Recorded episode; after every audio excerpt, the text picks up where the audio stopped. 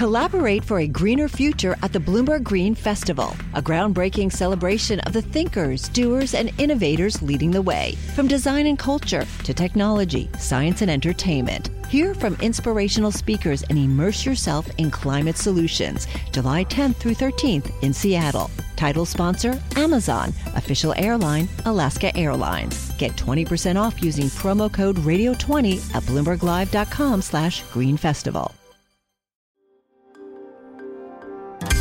Le entregamos todo lo que necesita saber para comenzar el día. Esto es Bloomberg Daybreak para los que escuchan en América Latina y el resto del mundo. Buenos días y bienvenidos a Bloomberg Daybreak América Latina. Es miércoles 6 de septiembre de 2023, soy Ignacio Liberadol y estas son las noticias que marcarán la jornada. Hoy traemos novedades sobre algunas dudas en las economías europeas y de China y una delicada situación política en Guatemala.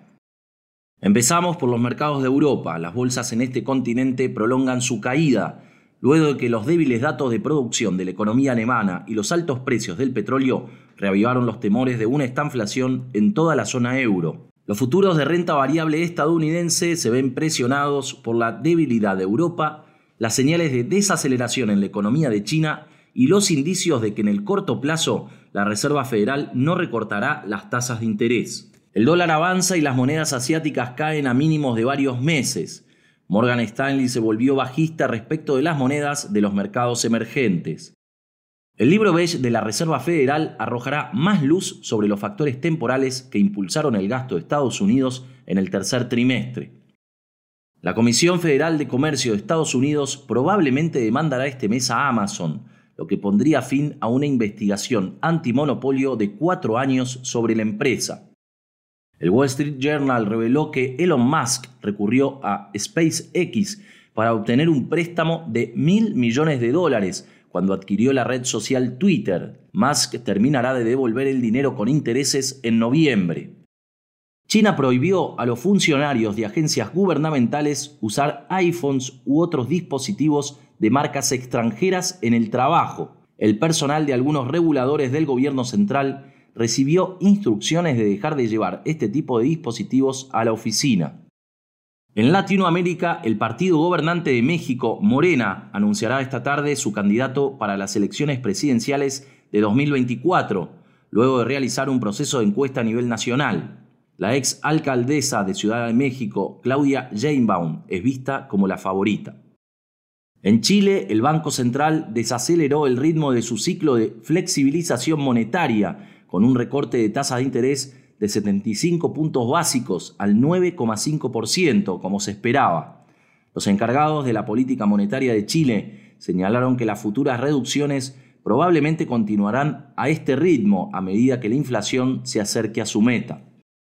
En ese mismo país, la compañía Falabella anunció la renuncia de su gerente general después de que una desaceleración en el gasto de los consumidores erosionara sus ganancias. Gastón Botasini seguirá en su puesto hasta el primero de enero. Su reemplazo no ha sido anunciado. En Guatemala, la contundente victoria de Bernardo Arevalo en la segunda vuelta presidencial frente a la ex primera dama Sandra Torres ha estado en duda, luego de que fiscales suspendieran a su partido el movimiento Semilla. A los pocos días, una corte local ordenó aceptar el movimiento de Arevalo. Michael McDonald es corresponsal para Centroamérica de Bloomberg News y nos explica la situación actual en el país. Sí, el fin de semana pasado eh, el Tribunal Electoral frenó una suspensión del partido del, presidente electo Bernardo Arevalo, entonces ahora eh, es un partido legal. Eso quiere decir que los diputados del partido Semilla deberían eh, estar reinstituidos como diputados en el Congreso. Ayer también hubo una reunión de transición entre Bernardo Arevalo, el presidente electo, y el presidente actual Alejandro Yamatei, eh, pero todavía hay varios casos legales que podrían afectar a Semilla de ahora hasta la toma de posesión que, que está programado para el 14 de enero del próximo año. Michael, ¿por qué motivo se trató de bloquear el partido de Arevalo? Sí, el Ministerio Público de Guatemala está investigando al partido por una serie de, firmas falsas en la fundación del partido.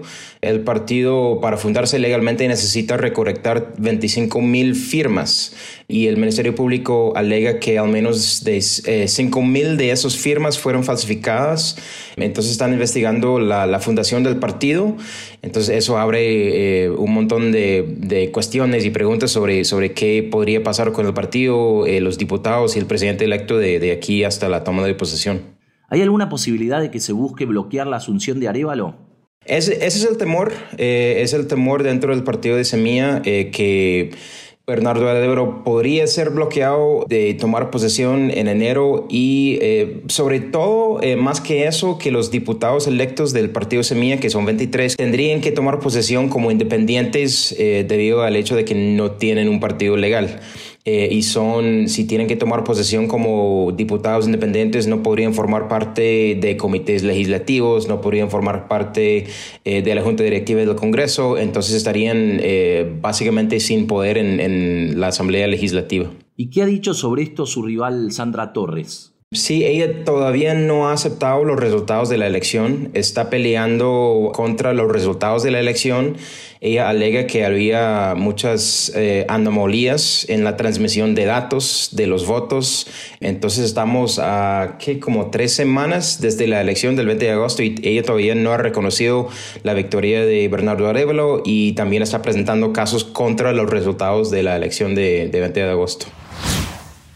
Por último, el robo de oro líquido en España. Los precios récord del aceite de oliva están atrayendo a ladrones en el país europeo, el principal productor donde una sequía ha reducido las cosechas. Unos 50.000 litros de aceite de oliva extra virgen, valuados en 500.000 euros, desaparecieron en la madrugada del 30 de agosto de una almazara en Córdoba. Eso es todo por hoy. Soy Ignacio Liberadol. Gracias por escucharnos. Para conocer todas las noticias que necesita para comenzar el día, revise Daybreak en la app Bloomberg Professional, donde puede personalizar las noticias que desee recibir. También puede suscribirse a la versión solo audio en Spotify, Apple Podcasts o la plataforma de su preferencia. Eso es todo por hoy. Escuche de lunes a viernes Bloomberg Daybreak.